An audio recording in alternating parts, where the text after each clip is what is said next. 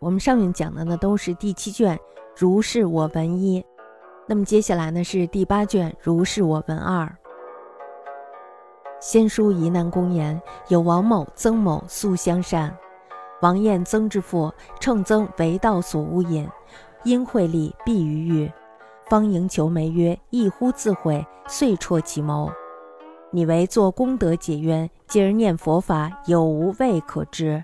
乃应增父母妻子于家，奉养备至。如是者数年，耗其家资之半。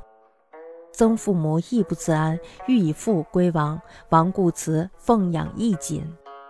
又数年，曾母病，王氏汤药，医不解带。曾母临末曰：“久何恩厚，来世何以为报乎？”王乃叩首流血，具陈其实。启明府见曾为解释，母凯诺。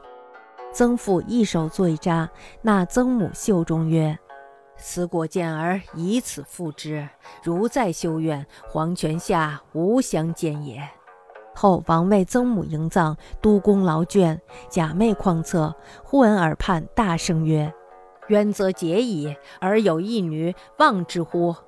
惕然而寐，遂与女许嫁其子，后竟得善终。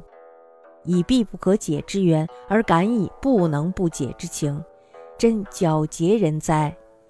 然如是之冤犹可解，只无不可解之冤矣。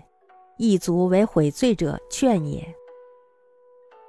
已故的叔父宜南公说，王某、曾某曾经呀是一对好朋友。王某呢喜欢上了曾某的妻子。趁着曾某被强盗诬告，暗中贿赂玉立，把曾某弄死在了监狱里。王某呢，正打算请媒人去说和娶曾某的妻子，这时候呢，忽然后悔了起来，于是呢，就放弃了原来的计划，打算做功德来解除这个冤仇。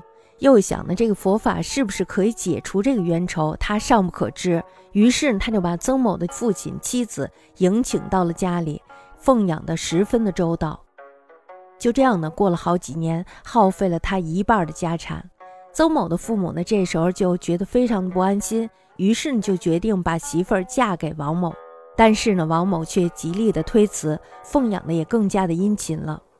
又过了几年以后，曾母生病了，王某呢侍奉汤药，衣不解带。曾某的母亲呢，在临死的时候就说了：“说长久以来承蒙厚恩，来世用什么来报答呢？”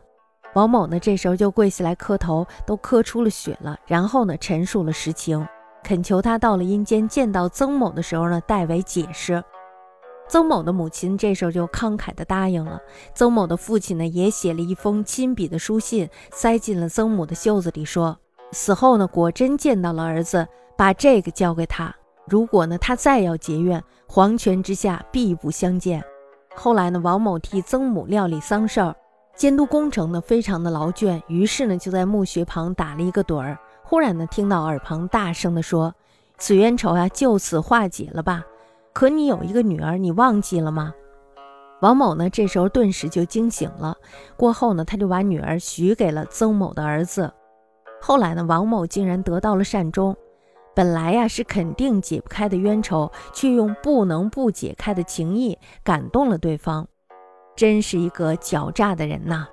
但是呢，像这样的冤仇都可以解开，可见没有解不开的冤仇。这个故事呢，也足可以用来劝勉那些愿意悔过的人。